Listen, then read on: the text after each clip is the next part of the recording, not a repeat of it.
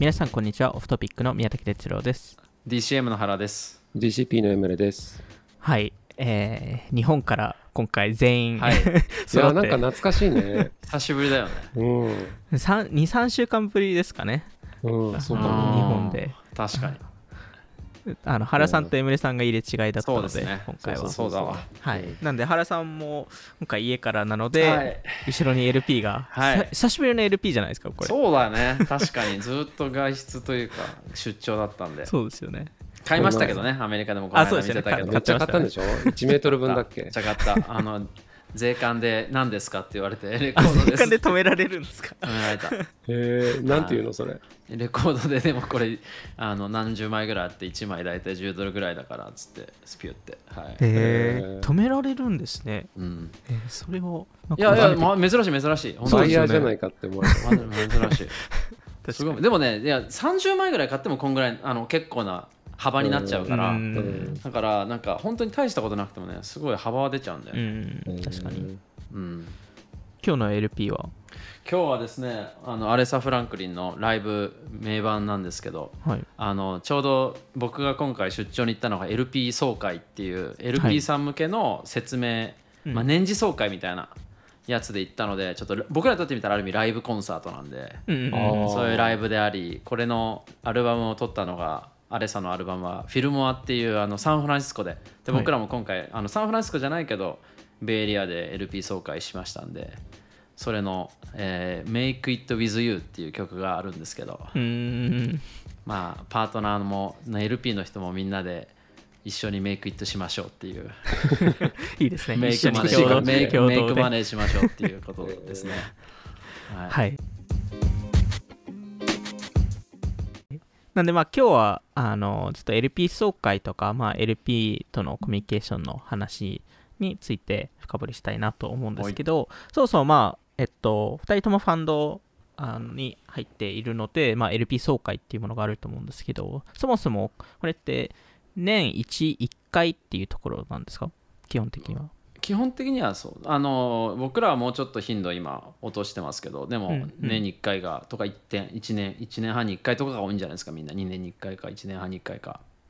で、これ、こここで、まあ、多くの LP が集まって、実際にイベント、イベント、イベントみたいな感じなんですか、その、えっと、今のファンドの状況の説明だったり、うん。投資先の説明、えーなんかそれ以外にも、なんかいろいろ言えることがあるんですか？そうですね。なんかまあ、直近やった原研からどんな感じだったか、OK どういう構成だっ僕たかとかぜひ。そうですね。僕らの LP 総会はえっと大体あまあアメリカずこの前回もアメリカサンフランシスコでやっててサンフランシスコでやることが多いんですけど、サンフランシスコかまあたまに中国とかでうん。やったりとかするんですけど、LP の方がまあ世界中まあアメリカ側とか香港が多いんだけどからわーってみんな来てくれて、でその方々向けに僕らがえっ、とまあまずはそのファンドのアップデートみたいなやつは、えー例えばファームのアップデート、うん。こういう人が新しく入りましたよとか、うん。あとはこういう人がプロモーションしたよとか。で今回だったら例えば僕がプロモートしたよみたいな方はみんなにバーッと説明したりとかして、うん。でえっとその後にマクロのアップデートうんうん。今マクロ僕らはマクロこうしこう見てますよとか中国はこうですねとかアメリカはこうでっていうマクロの話をしたりとか新しい技術トレンドの話とかちょっとジェネラルな話をした後に、えーそれ例えば投資テーマ今見てる投資テーマをそれぞれ説明して、うんうんで、えーそれの投資テーマに合わせて例えばパネルとかあその時に投資先読んだりとか。そうそうそうその時に投資先。だから投資先にはね実際来てもらったりとかして、うん。でパネルに日本からもあの来てもらって僕らの投資先の方、でパネル英語まあ全編英語ですけど、とあのパネルスディスカッションしてもらってでえっとでもちろんファンドそれぞれの例えば僕らだと今 DCM が9号ファンドで,、うん。でシード用のしあの A ファンドっていうのが今3号なんだけどそれぞれのファンドのリターンとかを全部説明するっていう、っていう本当半日がかり。うん。でその後は懇親会とかもあるんでまあ本当にだから1日がかりですね。じゃあ大体イ大イベント。朝から始まってでまあ午午後まあそうね。4時とか僕5時ぐらいまでっていうえーっ感じとランなんですか？チからですね。ランチスタート。今回僕らはランチスタートして夜のレセプションまで。うん。でその後何人ぐらい来るもんなんですか？うーんとね大体でも年によるしやるタイミングでなんか他のイベントとどれだけ被るかだけど、うん。まあ、100弱ぐらいは来うるイメーうジ、ん。そのうちほとんどが L まああもう全部 LP 的に LP っていう感じですね。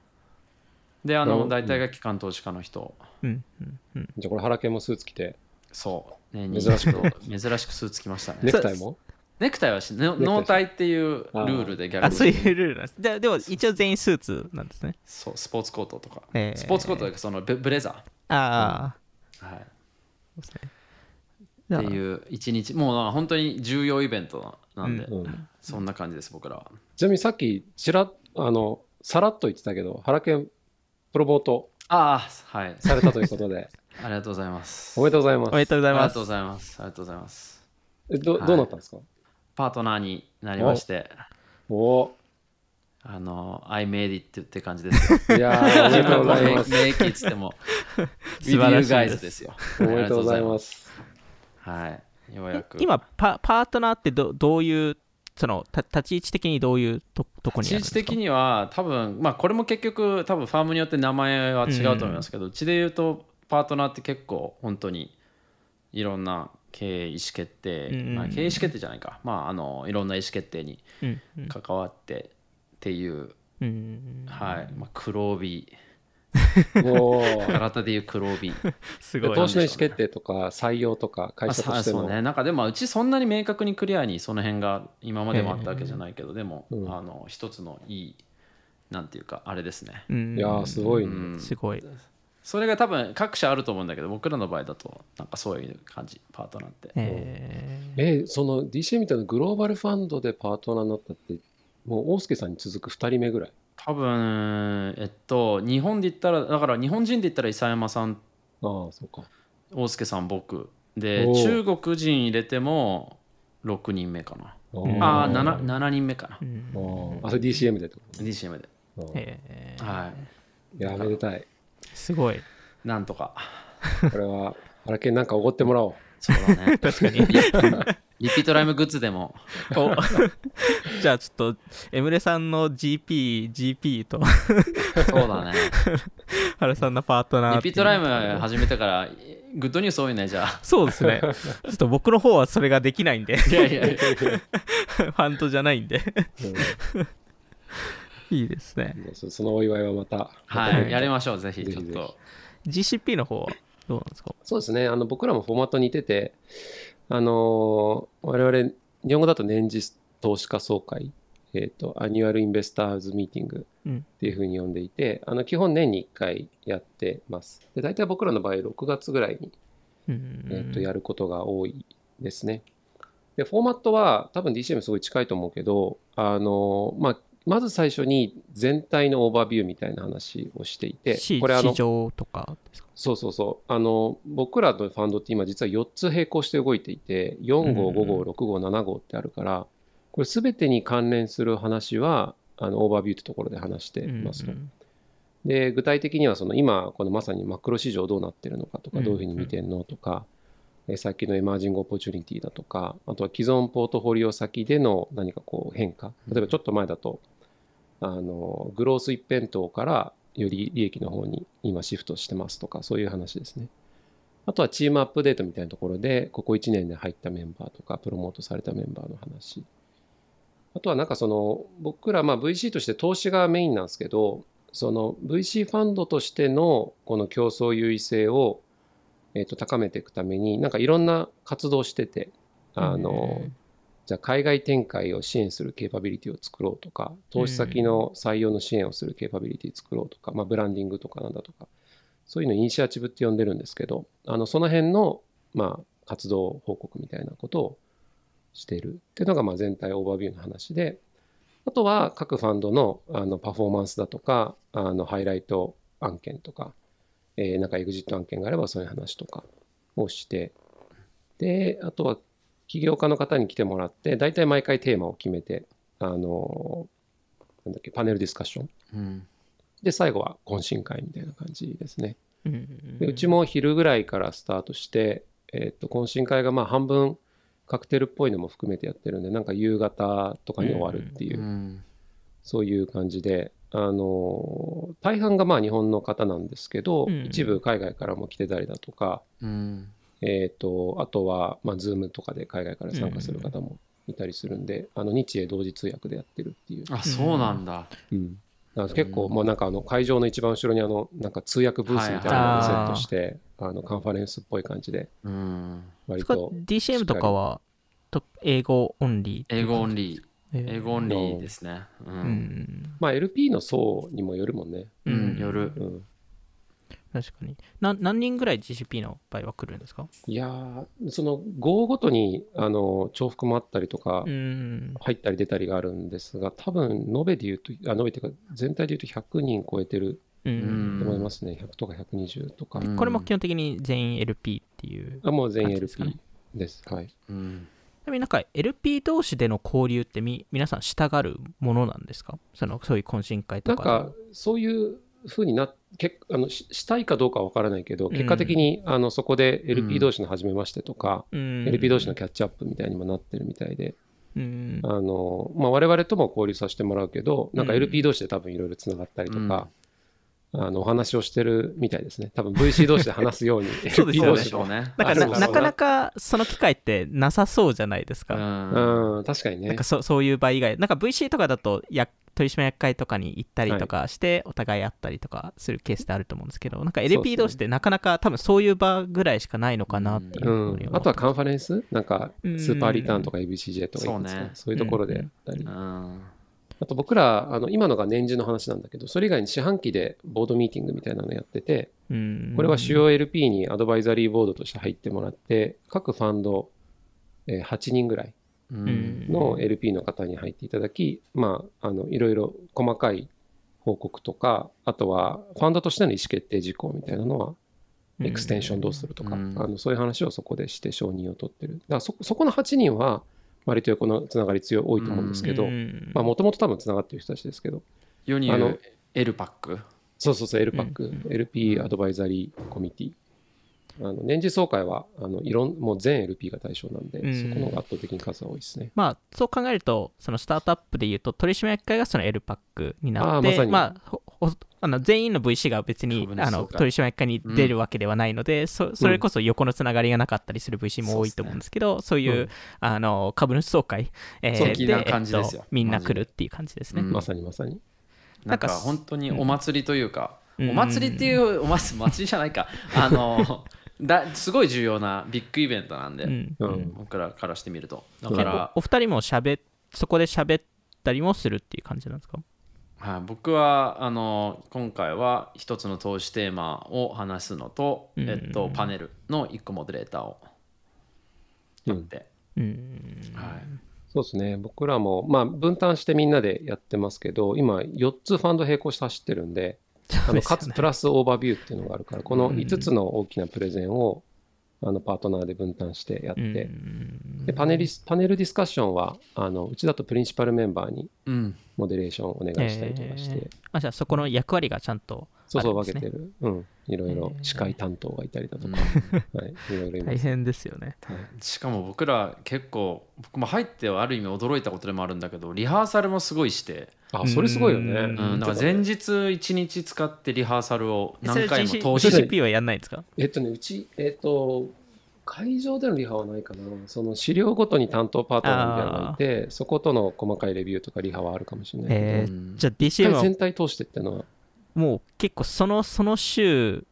なんかめめちゃくちゃみんな気合ははい。もうその週どころかか資料とかプレゼンの内容からで言ったらもう何何ヶ月だろう。すうん。多分めちゃくちゃ分かりやすいハードワークをしていてそれ誰で誰が主にやってんの？えっとね資料その何をプレゼンだからプレゼンの例えばじゃあ投資テーマっていうのを話す時もそうですよね。当たり前だけど個人個人のものじゃないからうん。ファームとしてのものをどういうふうに表現するかとかもしマクロの見立てもそうだし、うん。じゃあ DCM としてこのマクロじゃあ特に中国の話でどう？あの扱うとかどういうふうに話すかみたいなこともそうだし、えっともうそういうのもすごくみんなで綿密にワードバイワード見て。で資料なんかもう資料まあなん多分200に資料って言ってまあプレゼンなんで、うんうん。あの資料って感じじゃないですけどでもそれでも300ページぐらいあったんじゃないあそんなにあんの、えー。すげえな。でそれがを全員で全部ゴースルーして ここのワーディングこう変えた方がいいんじゃないかとかうんすごい細かく見てその資料を作ってでそれはあの僕も昔は作ってたし、で当日のリハーサルも本当に通しで。本当にそのパネルとかも いないけどね。いないけど モデレーションこういう質問してこうしてこうしてみたいな感じを通してやってそれをみんなで見ながらああそこはこういうふうに言った方がいいかもよみたいなうん。とか、あの目線こっちよりこっちにした方がいいかもみたいな。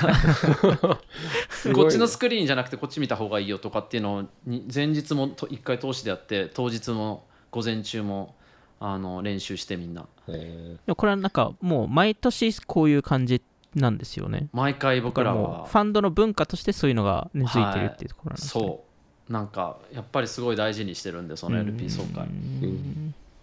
まあね、v まあ、それこそなんかあの資料作り込むとかって普段そこまでやんないし。しないしない。なんかあのコンサル自体すごい思い出すというか思い出すね。ね、この全体のストーリー考えてどういうふうに表現していくのかとか、うん。じゃあここのデータ取ってきてとか。だいぶなんか懐かしい感じです、そのあの2人のファンドだとどこまでグループでやるのかもしくは例えば GP 陣が基本的に全部決め決めるのかなんかそそこの辺のなんか資料作りとかのプロセスとかなんかそのあこうこういう戦略でいきますっていうのも例えばなんかプリンチャプリンシパルからなんか意見もらったりするのかとかっていうのはあるんですか？うちはけ結果総力戦でやっていて、うん。あのたださっきのあの5つのまあ4つのファンドと1つのオーバービューごとにあの担当 GP がいるから、うん。まあ、大きなストーリーとか何を入れ込むかみたいなのは基本は GP 中心にそこはうん。考えますけど、一方で全体をコーディネートする PMO オフィスみたいなのもあって、あのやっぱりそのそれぞれのス。トーリーのそうそう整合性だとか、あとはそのスケジュール管理だとか、いついつまでにこの辺まで揃ってないと間に合わないよねとか、このタイミングで LP に送らなきゃとか、翻訳かけなきゃとかいろいろあるんで。とか、あとは、まあ、えでもやっぱファンドパフォーマンスとかデータっていうのは、アドミチームとか IR チームががっつり動きますし、あの、うん。本当に総力戦ですね。そう25人全員でやってるみたいな。まさにそのファイナンスチームもすごく重要でそのメッセージっていうかじゃあそれぞれのあのファンドのじゃあ説明の時って基本的にはあの DPI と TVPI をおそらくうんうん。出して、じゃあ DPI はあのここの多分ポッドキャストでも説明してる distributed された distribution paid paid to paid in capital かっていうものを出すじゃないですか。そうすると、あの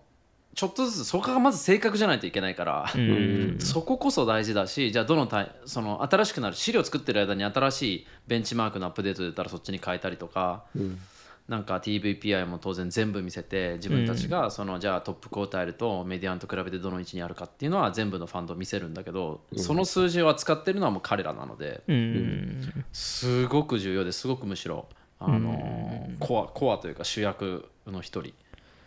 ちなみにストーリーってそのね過去の過去と比べるとだいぶ変わ変わったんですか？そのストーリーの伝え方とかなんか例えばこういう数字をより先に出そうとかっていうのは、まあ、この環境だからこそ変わったっていうのはあります？おっしゃる通りで僕らも最初のページは最初の旅あの前からそうですけど最初のページの方には過去何年間4年間5年間で返した実際にお支払いした ディストリビューション。D その DPI を先に出すと。いくら何ビリオンを皆さんにお返ししましたっていう数字は出してますね。やっぱそれはでもあのまあもちろん今だからより一層重昔から超重要だけど今だ今は特にそのうん。紙上の TVPI じゃなくてディストリビューションとしてこれだけをもうすでにお返ししてますっていうのはちゃんとコンファーム一回するっていう。うん。うん。そうですね。なんかそれこそその期間中になんか別途 LP さんと1対1とかやったりするんですか？皆さんと。それともそれはまあ特にみんな集まってそれであの終わるっていう感じなんですかね？僕らはなんかそのオフィシャルな何かはないですね。うん。あのそのみんなの懇親会の時にあの少しお話しすることがあったりするとそこでちょっと話したりはありますけどただ、うん。なんか最近よく話してるのがあの、まあ、そういうザ・オフィシャルなあの LP への報告の場うん以外にもう少しカジュアルなフランクな場もやっぱあった方がいいよねと。うん。いうのはちょっと話してて。で昔はあのディナーとかしてたんですよ。なんで、まあコロナで一回やめたんですけど、うん。あの場合によっては、まあ例えばぜ全 LP だとさすがに数が多くてあれなんですけど、そのボードに入っていただいているような主要 LP とは年一でディナーするとか、なんかやっぱりそういうのを通じた方が、あのなんというか、より関係性に深みが増すかなという、まあ、ビジネスだけのトランザクションではないっていう。のは、ちょっと最近コロナも明けたし、やろうかって話してるところですね。なんか僕らの場合だと結構 LP さん、まあ、SF で今回マウンテンビューにあるあのコンピューターヒストリーミュージアムでやったんですけどいいですね。あのまあみんなが特にそこら辺にいるわけじゃなくてボストンとかやっぱそうそうあのニューヨーク近辺とかえっといろんなあとは大学だったらもうそれこそいろんなところの大学がいるので、ね、みんな大体やっぱ出張で来てくれるんですよね。なのであのホテルとかもあの一緒だったりとかするから普通にあの飲みに行ったりとか。そのワンワンしましょうっていうよりかはそのレセプションの延長として、例えば今回だったらレッドアイで帰る人がいたからじゃあ飲むとか。なんかあとやっぱその LP さんとの僕も僕よりもはるかに DCM との関係が長い方が多いからなんかもう20年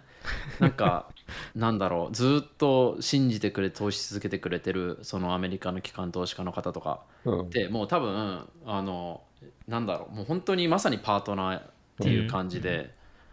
なんか彼らは彼らでおそらくキャリアのちょっと早いうちぐらいに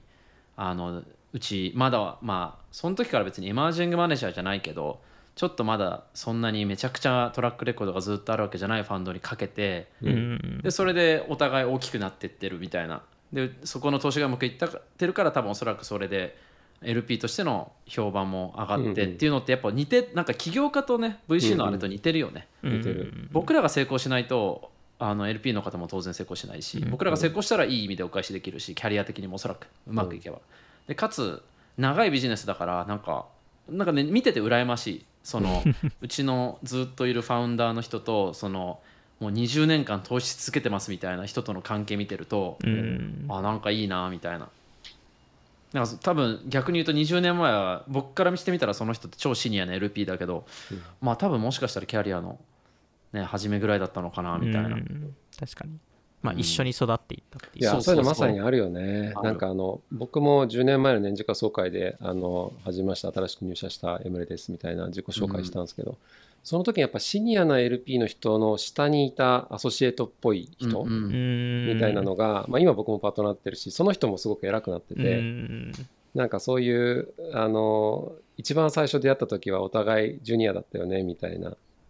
ころからあの関係をつなげていけるっていうのはすごいいいしあのその当時もうすでにシニアだった方からすると、まあ、あの時はすごいペーペーだけどだったけど10年間よく頑張ってるねみたいななんかそういうふうに声かけてもらうこともあったりとかして。あのそういうなんかすごい長期の関係を作れるっていうのはいいなというふうに思いますね。なんかね印象的だったのがだからそのすごい僕らの投資 LP さんで大きい有名なファンドファンズの人がいて今回すごい MBA 出たての若い人がいらっしゃって、うん、でなんかなんだけどやっぱりうちのその GP たちはああいう人こそ大切にした方がいいよみたいな、うん、5年後10年後ビッグガイになるよみたいな。確かに。本当に。だからちゃんと関係は当然当たり前だけど作って、うん、あのー、っていうのは本当にね多分そういう経験をしてたんだろうなって思ったうちの GP たちが、うん、なんか最初から別にいきなりシニアガイがかけてくれたっていうかやっぱあのお互いさっきあの哲郎さんが言ったみたいにお互い大きくなってったんだろうなっていうのがあるから、うん、なんかね多分初期は絶対大変ですからね。そうそうそう。だからやっぱ日本の LP さんとかもねきっとそういうふうな方がどんどんこれからも出てくるでしょうしね、うんうん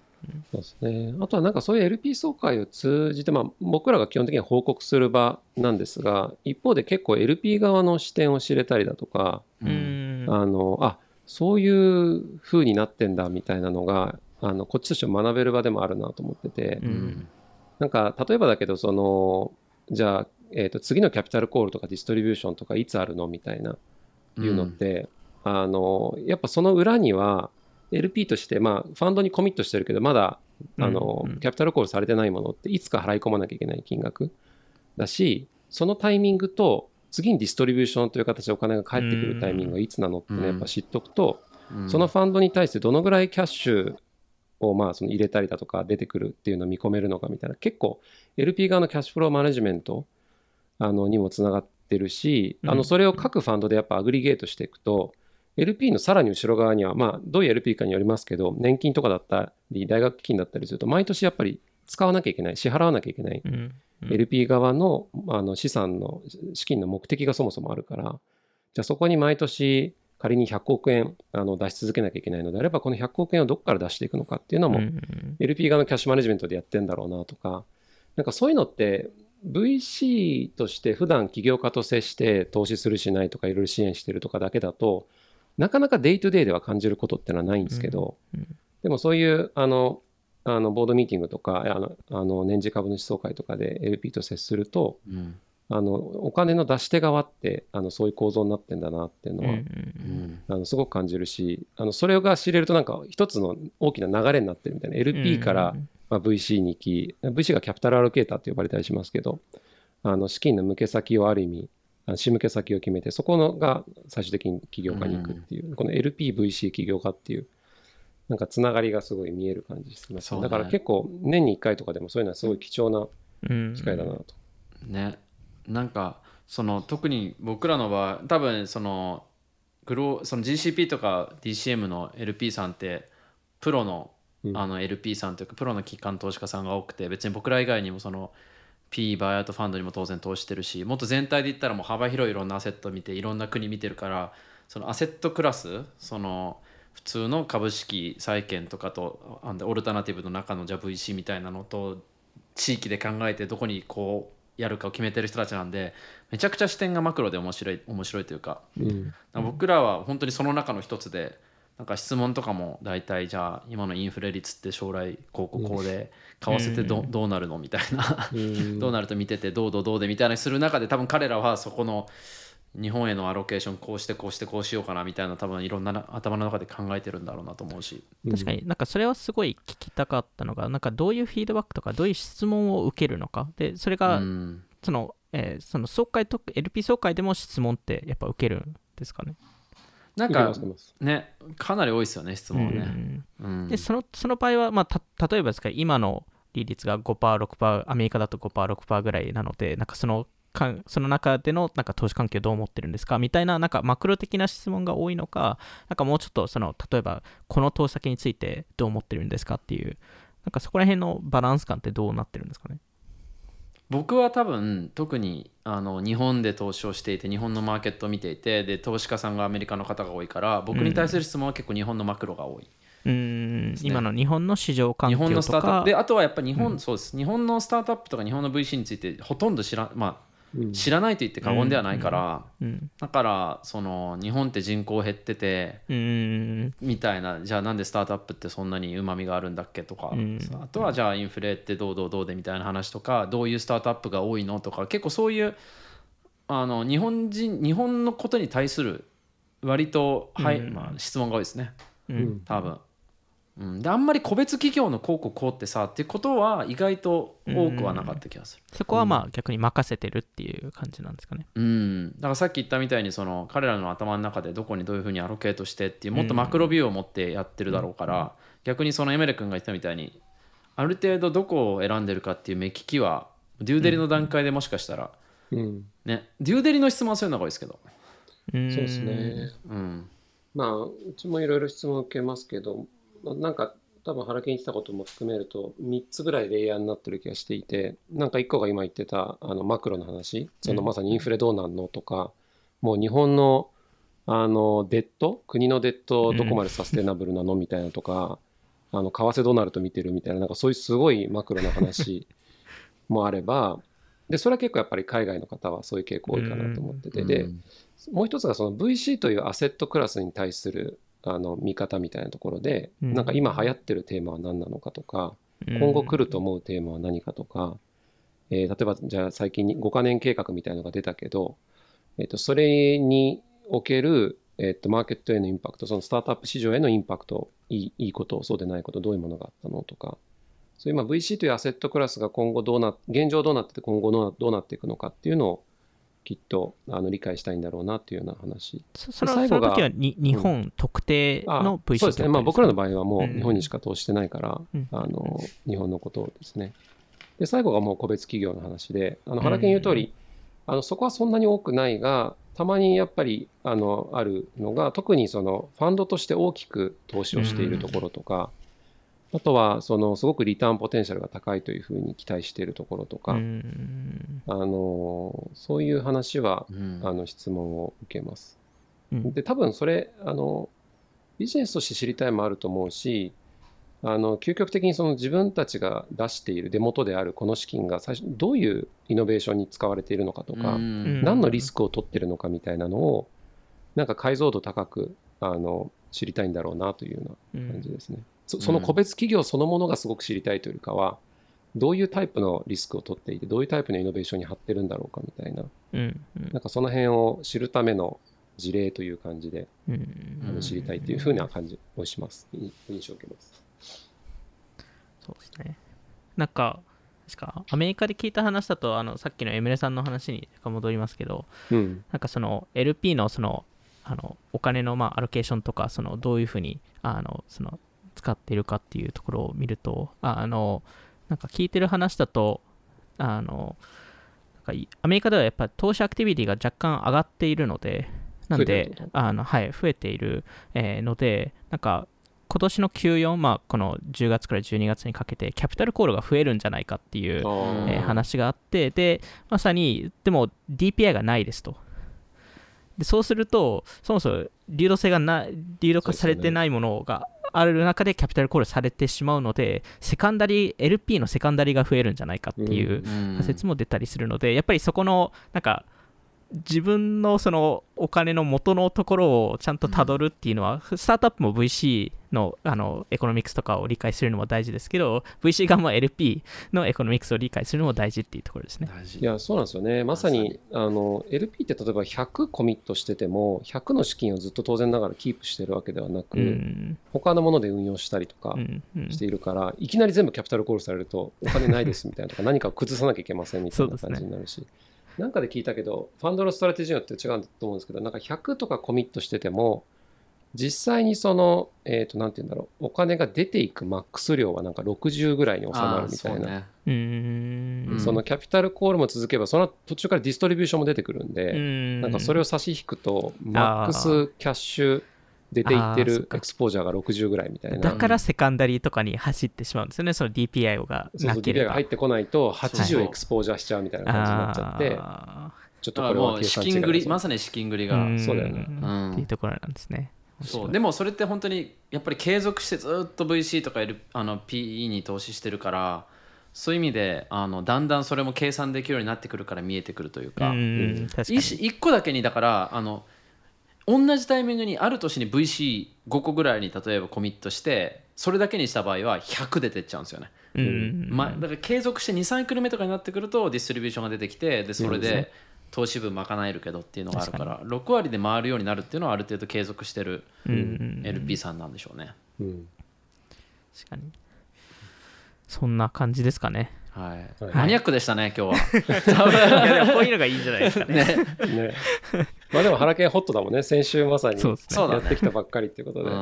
コンピューターヒストリーミュージアム、めちゃくちゃいい場所ですね。めちゃくちゃいいよね。あの、最初に入ったことないの。あ、絶対、今度3人で行こうよ、じゃあ。行きましょう、行きましょう。な何があるの？えっとね、コンピューターの歴史ですけどね、最初にやるのはね、そろばんなのよ。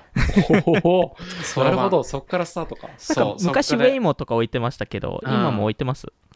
ああるあるあるある。あありました？ある。あとゲームコーナー、ゲームコーナーもあるし、やっぱりコンピューター、重要なコンピューターカルチャーだったりと、コンシューマーって意味ではゲームも重要なんで、すっごい面白い。あとパンチカードのあれとか、確かに。そうだよね。そこから、そろばんパンチカードから始まって、ずっと